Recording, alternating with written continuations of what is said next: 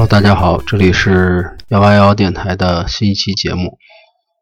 嗯，距离上一次节目已经过去了将近两年。呃，我看了一下，呃，之前还有一期录好的没有上传，呃，这次一并上传。这次距离上一次已经过了这么长时间，真是，呃，回头看一看。才觉得时间变得这么长。呃，在很多年以前，我关注呃 GTD 个人提升主题的时候，呃，看到过一个说法，嗯，大意就是说，人生可以用七十五岁来估算，那么换算下来一共有九百个月，就是可以用 Excel 呃画一个三十乘三十的表格，这样。过一个月就涂黑一块我当时呃自己在手账，当时用的是呃 A6 的手账，然后自己打印过一个手账的插页，然后呃确实你能看到你的呃已经过去的人生和你预期的预期寿命的人生之间的比例。那么，距离上次电台过去的两年半，如果放在这个表格里呢，有三十个月还多，也就是说可以涂满一行了。也就是说，可能是一般人一生的三十分之一。其实想想，如果坚持做一件事儿，有时候其实是挺不容易的。嗯，我在网上看到了一个。呃，可以生成这个三十乘三十，也就是九百个月一生的表格啊。我会把这个链接附在节目的文档里。嗯，我看了看，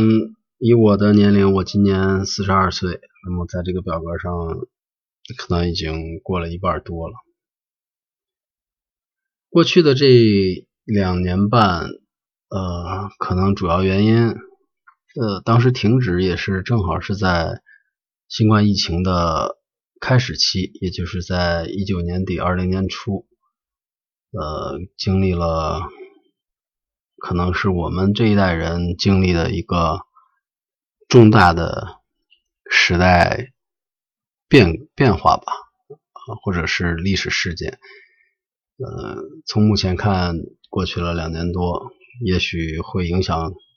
更长的时间，目前也也说不准。嗯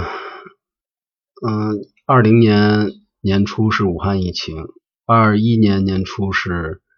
石家庄疫情。当时石家庄疫情的时候，我也呃去过定点医院，也算离抗疫前线很近。嗯，但。国内的疫情总的来说控制的啊还是很好，呃，当然了，这个疫情的发展方向或者疫情的政策也不是我们能左右或者能议论的，这个话题可能以后会有结论吧。呃，在这这些时间里。嗯，这两年多吧，也国内的博客呃播客也日渐红火起来。呃，我也经常听一些播客，嗯，包括国内的像小宇宙这样的平台也都呃出现，可能也给了很多播客有更好的发展空间。它，我想作为一种呃传播渠道，作为一种嗯。介于文本和视频之间的方式啊，它从美国呃扩展到世界各地，或者是说这种以收音机像广播似的音频方呃音频媒介，可能是呃从汽车到我们移动互联网，也就是手机的。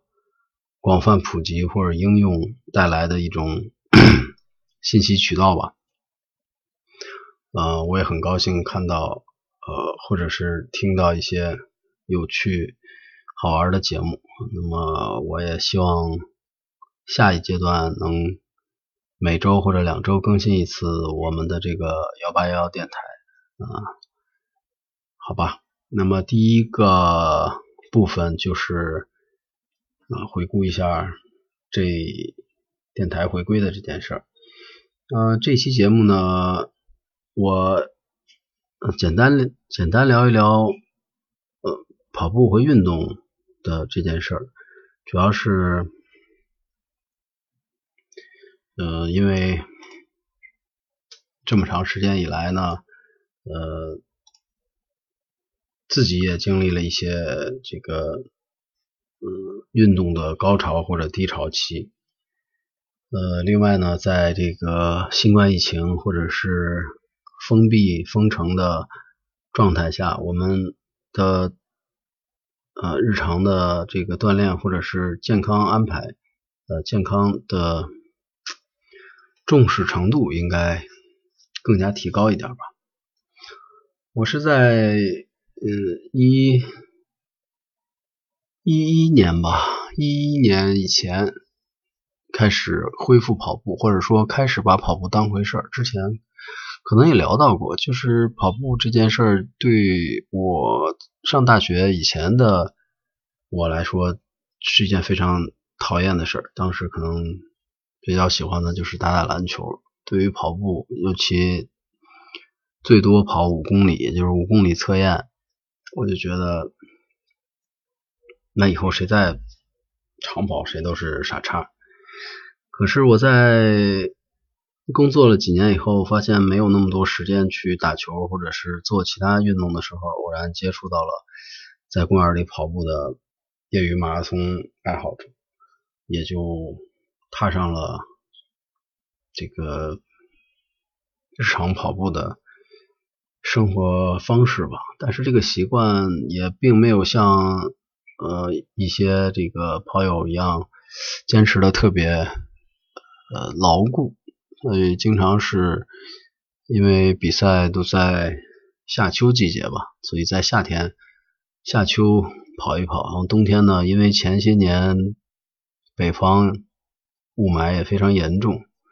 所以嗯加上天冷。也就自己跑的也不不太多，通常一年可能呃都保证不了呃每个月都能有足够的跑量，常常是这个有比赛了，可能突击练上一两个月，完了也就是跑个五小时关门的水平。但但总的来说，这件事儿跑步这件事儿确实改变了我很多，比如能够嗯。呃，身体状态、精神状态和这个改善睡眠，嗯，包括这种，就是比如说完成一个比赛拿到一块奖牌的这种成就感和满足感，这个确实是体育运动才能带来的。也就是除了身体健康，还有呃，还有精神上的和这种意志上的改变，嗯。有句话说说这个冬天早晨跑步的人，这都是狠人。嗯，确实，他能够对抗这个，呃，温暖的被窝，对抗寒冷的户外。嗯，确实，对于他来说可能比较简单，但对于普通人来说确实比较难。嗯，今年呢？我是在元旦的过了两天以后呢，下楼把脚给崴了。崴脚这件事儿可能可能在以前打球的时候出现过，但是可能三五天也就恢复了。但是这次呢，呃，可能也跟年龄年龄增增加增长完了，自己自己也没有太当回事，然后可能恢复了三四个月，还是。嗯，但不影响走路，但是一直都没有跑步。嗯，天暖和以后才开始跑步，上个月终于恢复到一个呃基本正常的水平，一个一个月能跑一百公里。也就是说每周跑个三次，三次每次十公里，也就大概这样的水平。呃，这个这种三天打鱼两天晒网呢，这个其实其实可能也是一种弹性，就是说如果你每天都雷打不动的跑跑固定的量或者是锻炼，可能也不是很科学。嗯，所以但是也不能像像我这样一下四五个月或者一个冬天都压根儿不运动，肯定是不行的。嗯，前两年我在不跑步的时候，冬比如冬天就会去做一些 HIT，嗯，经常是跟着这个嗯帕梅拉，嗯。就是大家可能关注健身的也都知道，他的呃也是大部分是针对可能女女孩子跟着他的视频练的比较多，但是我觉得像我这样这身体状况的人，嗯，他的大部分练习都还是需要练一练才能跟上啊。他的他在 B 站和和 Keep 上可能都有课程表，然后。跟着他的视频练习，也有也适合新手，也有适合这个嗯，可能更更高水平要求的这个健身的爱好者。当然，呃，我说的这些都是普通人的需求，可能去健身房或者是更多需求的人更不一样。啊，我是在一个纪录片里看到的这个。嗯，他介绍了是在短时间内，呃，比如说十分钟或者二十分钟的普通有氧运动和高强度的间歇运动相比呢，嗯，也就是后者的运动效果会比较明显。呃，它里边有一个叫 Afterburn，也就是事后燃脂。也就是说，你虽然你运动完了，但是你的身体内还会缓慢的代谢脂肪，呃，以起到减脂的目的。而且我觉得这种 HIT 的运动方式呢，对心肺的刺激也会比较高，比起这种呃匀速的跑步或者骑行效果好一点啊。当然了，这个我觉得最好和力量练习。结合起来，呃，各种运动方式都参与一下。嗯，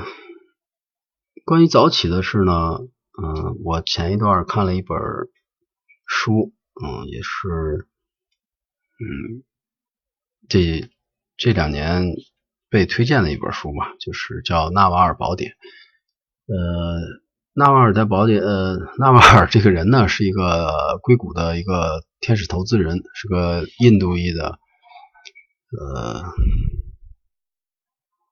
怎么说呢，是个是个呃名人吧，投资过推特和优步等科技公司，呃，他喜欢在推特上写一些呃感想啊。或者说，他用一些短的句子作为他的呃思想的输出。那么有有一个人呢，就把他的一些推特或者是在其他的媒体上访谈的内容呢，总结成一本书。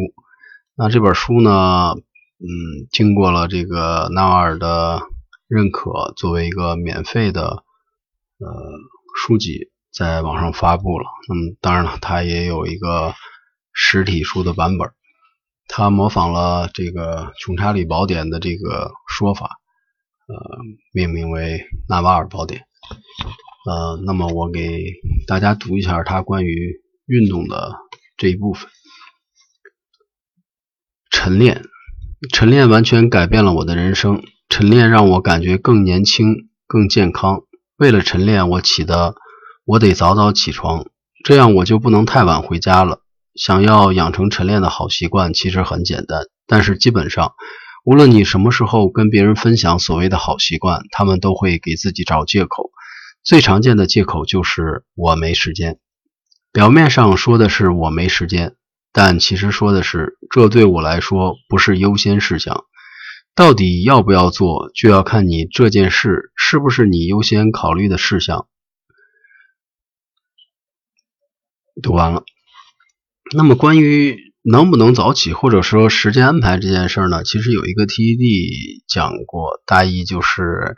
呃，你没有时间，你没有时间。但是呢，如果突然接到一个电话，说你家里的地下室里进水了，或者是家里着火了，这个事儿马上就会。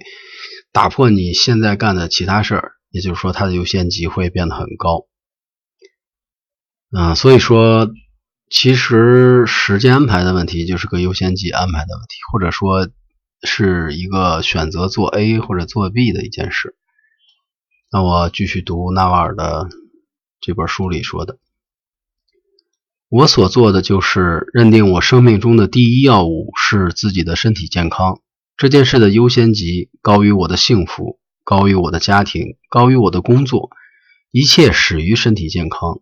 我把身体健康放在第一位，所以我永远不会以没时间为理由不去健身。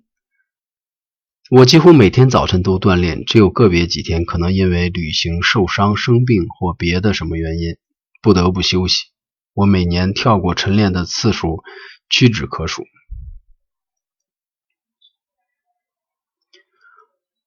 呃，另外呢，纳瓦尔在这个书里提到了他的一个体能教练说过的一句话，我我在公众号里也引用过这句话。这个体能教练叫耶日格雷格雷克啊，听上去像一个东欧人。他说：“选择简单模式，人生会越来越困难；选择困难模式，人生会越来越简单。”我对。这句话的理解，其实可能是一种大道至简的态度，人生态度吧。也就是说，嗯，比如说你，你每天都重复去锻炼，那么你的收益啊，其实要远比你投入的时间产生，就是它的效果会很很高。比如说，你会避免。在五十岁的时候就中风去世，呃，那么你的其他方面，比如说家庭、工作、财富，都无从谈起。嗯，这个体能教练我也简单搜索了一下，这个人好像也是就相当有成就，就是在专业方面，但是好像也不很淡泊名利，自己过得非常满足。呃，我再读一段。书里的话，现在选择困难的饮食模式，也就是虽然很想吃垃圾食品，但是忍不住吃哦，但是忍住不吃。同时选择困难的锻炼模式，不怕辛苦。长此以往，你的生活会变得越来越容易，你不会轻易生病，不会不健康。价值观的培养，未雨绸缪的储蓄，人际关系的处理都是如此。如果你选择，如果你现在选择一条容易的路，那么你的未来。会变得更加艰难。好了，关于他锻炼这段，我就我就说到这儿。嗯，最近呢，我的感受就是，呃，因为早晨要起来给孩子做饭，那么我以前就是觉得，嗯，当然这件事是推不掉的啊，是一个高优先级的事儿，那么我只能呃选择必须起得更早。啊，比比如说六点要做饭，那么你在你要想跑步一小时的话，那你起码在五点以前就得开始跑步啊。再往前倒推的话，安排时间就要到四点半就要起床。呃，之前我觉得这件事是挺难做到的，但是呃尝试了几次以后，我发现并不难，或者说你有意而为之，你就可以实现。比如你从前一天开始调整睡眠，呃，早一点上床，或者保证前一天有午休，来让自己的睡眠足够。呃，另外呢，就是可以从短时间开始，比如先提前半小时，呃，来慢慢调整自己的睡眠周期。嗯，这些方法或者是这些呃别人的成功做法都非常容易获得啊。我们现在的媒体资讯这么发达，但是最大的问题是我们很难去做。就像刚才书里提到的，我没有时间，我没有时间这句话啊，没有什么好回答的。呃，我最近的另外一个感受就是，呃，我在很早的时候就知道这个跑步音乐的节奏问题，也就是说，呃，据研究称，良好的跑步频率是每小时呃每分钟一百八十拍，嗯，然后有的人呢就就会找这样的节拍的歌来听。边跑边边听音乐，这样的话就跟着这个节奏。当然，简单的方法也有，用手机或者买这种乐器用的节拍器，调到一百八十，跟着跑。在这个这个方法，我用之前用过一点，当然它也有问题，就是跑步听歌显然不太安全，尤其是路跑的时候，嗯，你会啊会容易出危险。所以现在我的做法是，就是我找了一些正好一百八十拍每分钟的歌，然后呃用一个耳机听，啊这样的话，而且是声音也比较低，这样主要是为了找这个节拍，嗯有这个节拍的好处是我不会我的速度不会掉的太慢，然后呢跑起来。呃，哪怕跑不了长距离，但是我一定要维持住这个配速，这样就会比较舒服。后来我把这个这些歌做了一个一一小时多的视频，放到了 B 站上，呃，现在已经有上万的播放量了，说明嗯跑步的人还是很多的，或者说大家对这种呃节奏带感的歌很感兴趣，嗯。我也会把这个链接放到呃这期节目的文章里。最后一点就是适量运动，避免伤痛，因为受伤是大家最不愿意看到的。嗯，我最早影响我跑步的一个老哥退休几年了，但是他的跑量常年以来都是每天呃二十公里以上。一个月六七百，所以，呃，所以他是受伤了，或者说这个可能也不是主要原因，就是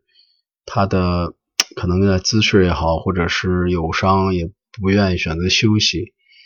嗯，导致呃现在走路都是一瘸一拐的，哎，看着也挺也挺觉得难受，所以大家呃一方面是要保持锻炼，一方面要注意。呃，不要受伤，要长久的运动下去，提高生活的质量。最后呢，嗯，我再分享一下我看到的两个呃关于健康的文章吧。嗯，其中一个是对新冠疫情和和运动的这个相关性的文章，呃。大意是呢，就是通过各个国家多个国家的研究证实呢，就是通过运动提高嗯免疫力，这样的话抗疫的效果很好。在韩国的一个呃万人研究发现，同时做有氧和力量两种运动，可以降低百分之七十六的死亡风险。巴西的研究证实，运动能提升免疫力低下者接种疫苗后的抗体反应。呃，这些这些研究呢，其实细节可能也都不太重要，或者说细节也不需要多了解。嗯，就是简单来说，就是你的经常运动的人，你的整体的身体抵抗力在面临。新冠疫情或者普通呃流行病呃传染病或者是呃慢性病都会有较强的抵抗力，或者是身体的恢复啊，这个康复的速度也会比较快。建议刚才提到的也是建议的是有氧和力量两种运动同时做，也就是说单纯跑步这种有氧运动和单纯的力量运动都都不都不够全面吧，嗯，然后呢我就查了一下查了一下这个到底一周或者说到底运动时间是多少。国家体育总局有一个健身指南，这个指南上说的是，合理的运动是每周三到七天，每天三十分钟以上，一般没必要超过一小时。这个健身指南虽然整体比较低，你如果把这个数乘一下，也就是说每周九十分钟到两百分钟，呃，九十分钟到两百分钟，哦。其实相当少。你比如说，你每天，呃，不用举例子，我觉得确实时间比较短。当然了，它的也强调了这个不同运动强度效果也不一样。你比如说，快走、嗯，慢跑，或者是打羽毛球，或者是啊健身。就是做健身房的力量练习都不太一样，但是呢，这个普通的运动，这这这些运动的形式是不同的，呃，产生的效果也不一样。那么，所以说还是像刚才的说的，我们国家的这个这个健身健身指南呢，确实比较粗放。然后呢，我又看到了这个。看到了 WHO，也就是世界卫生组织的一个关于身体活动和久坐行为的指南。这个指南呢，呃，它的主要目的呢是，我简单看了一下啊，就主要是说，因为这个久坐带来的这种活动活身体活动减少。导致的一些呃这种心脏病啊、二型糖尿病和癌症呢，这些疾病导致全球死亡的四分之三。同时呢，这个加强运动呢，也能够减轻抑郁症和焦虑。嗯，这件事儿肯定也比较简单，或者说久坐作为我们目前来说日常的一种呃常态。比如说玩手机的，比如说办公室工作的，甚至回到家里，呃，因为一天也比较累了，可能就躺在沙发上看看电视。嗯，就是说人们在在这种坐姿或者是呃屏幕前的这种坐姿时间太长，往往是嗯半小时、一小时，甚至更长时间都不动啊，这样的话对。对这个表面上的，比如说有这种颈椎问题啊、腰椎问题啊，而深层次的，就是长期这个身体活动比较少，会导致刚才说的心脑血管问题和这个其他问题。呃，我摘录一下关于成年人十八岁到六十四岁这个年龄段的一个，嗯。这个文档给出的建议，他说，对于成年人来说，身体活动的收益体现在以下的健康结果：改善全因死亡率、心血管疾病死亡率、新发高血压、新发位点特异性肿瘤、新发二型糖尿病、心理健康（括弧减少焦虑和抑郁症状）、认知健康和睡眠、肥胖指数也能改善。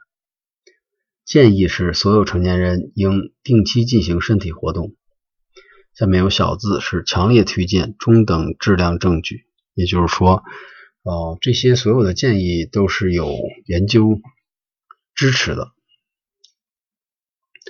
下面的具体建议是：成年人每周应进行至少一百五十到三百分钟的中等强度有氧运动，至少或至少七十五到一百五十分钟的剧烈强度有氧运动，或者等量的中等强度和剧烈强度组合运动，可以获得巨大的健康收益。啊，这个建议也是强烈推荐。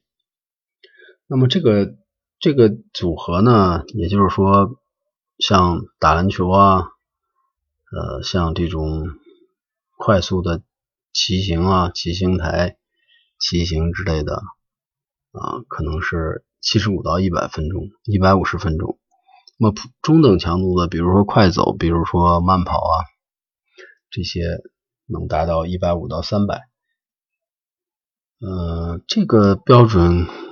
我觉得可能更细致一些，或者是说。更能达到，更能有一个明确的呃指导。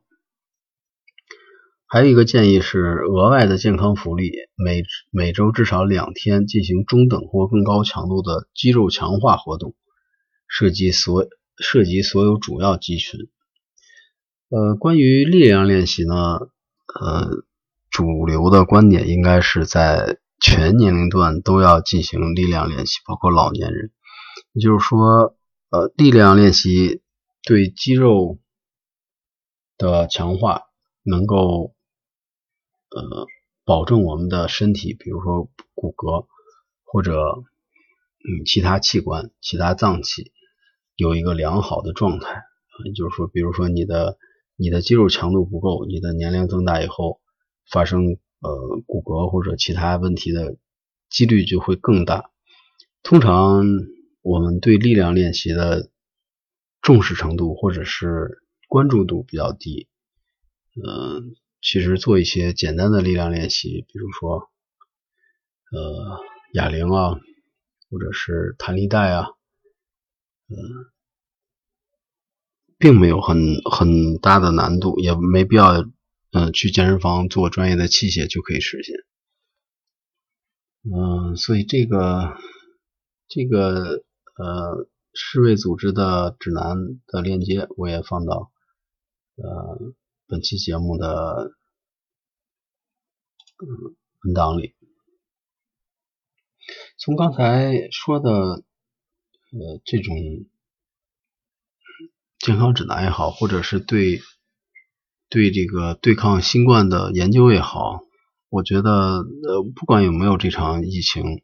或者是。嗯，或者是对我们普通人现在的这种移动互联的时代下的生活，我们都更应该每天抽出时间来，尽可能的呃早起最好。早起最好最大的好处是我完成了，剩下一天就会比较轻松，至少心理上会很轻松。啊，也就是说，通过运动，通过每天的。定期的运动来增强抵抗力啊，不管是对抗新冠疫情，或者是其他的，啊，提升身体的基本状况，提升抵抗力，减少这个不必要的疾病的发生吧。我觉得这是普通人能够做的最合理的选择，而不是呃静等着。这个身体衰老或者是疾病的到来，好吧，呃，这期节目就聊到这儿，呃，也很感谢，呃，还关注着电台的我的幺八幺电台的朋友，嗯，期待下一期节目再见，拜拜。